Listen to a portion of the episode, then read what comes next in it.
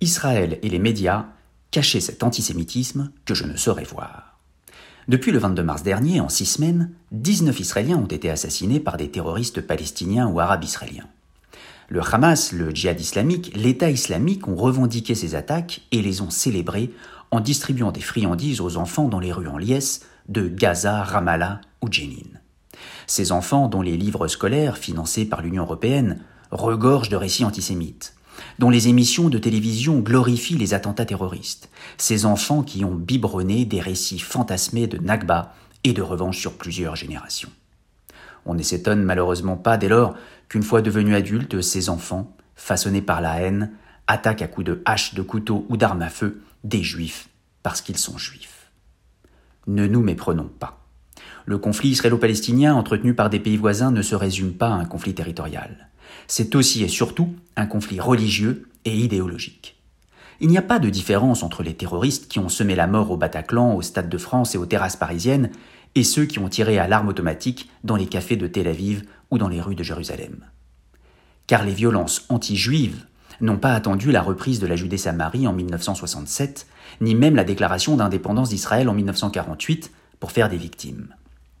Les pogroms anti-juifs de 1920 à Jérusalem et de 1929 à Hébron, deux exemples parmi tant d'autres de violences meurtrières avant la renaissance d'Israël, ont fait des dizaines de morts et des centaines de blessés juifs. Ces violences n'étaient pas motivées par des questions territoriales, mais par la haine antisémite. Et les exemples de cette haine à travers l'histoire récente ne manquent pas.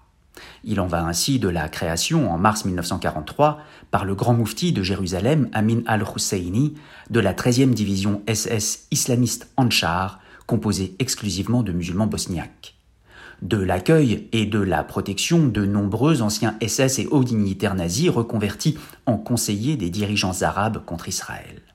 D'un président de l'autorité palestinienne Mahmoud Abbas, rédacteur d'une thèse négationniste. Des saluts nazis des jeunesses du Hezbollah et des appels du Hamas à cibler les synagogues partout dans le monde, de la vente des protocoles des stages de Sion dans toutes les bonnes librairies palestiniennes et du monde arabe. Mais les médias, pour la plupart, ignore ces éléments de contexte pourtant éclairants par paresse, désintérêt ou idéologie. Il en résulte des articles au mieux maladroits et le plus souvent honteusement biaisés. Et là non plus, les exemples ne manquent pas. On peut ainsi noter les nombreuses accusations anti-israéliennes hâtives, sans fondement ni enquête, comme celle relative à la mort récente et tragique de la journaliste Shirin Abou Akleh, tuée par une balle perdue lors d'un affrontement entre l'armée israélienne et des Palestiniens à Jenin. Les autorités palestiniennes, pourtant toujours si promptes à incriminer Israël, se sont cette fois-ci déclarées incapables de déterminer si la balle était israélienne ou palestinienne. Cette retenue remarquable, compte tenu de son exceptionnelle rareté, aurait dû à elle seule alerter les observateurs sur l'importante probabilité pour que la journaliste ait été la victime d'un tir palestinien. Et ce d'autant plus après que les demandes israéliennes d'enquête conjointe et d'analyse conjointe de la balle aient été rejetées par l'autorité palestinienne sans raison ni justification. Mais c'est peine perdue. Les médias n'ont eu de cesse de dénoncer à l'unisson l'évidente responsabilité d'Israël sans savoir, sans même chercher à savoir la vérité. On ne se souvient pas, en revanche, les avoir entendus s'indigner ainsi de la mort de sept journalistes tués en Ukraine depuis janvier, des trois journalistes tués au Mexique la semaine précédente, et plus largement des 17 autres journalistes tués dans le monde en 2022. Pourquoi? Parce que ce n'était pas en Israël.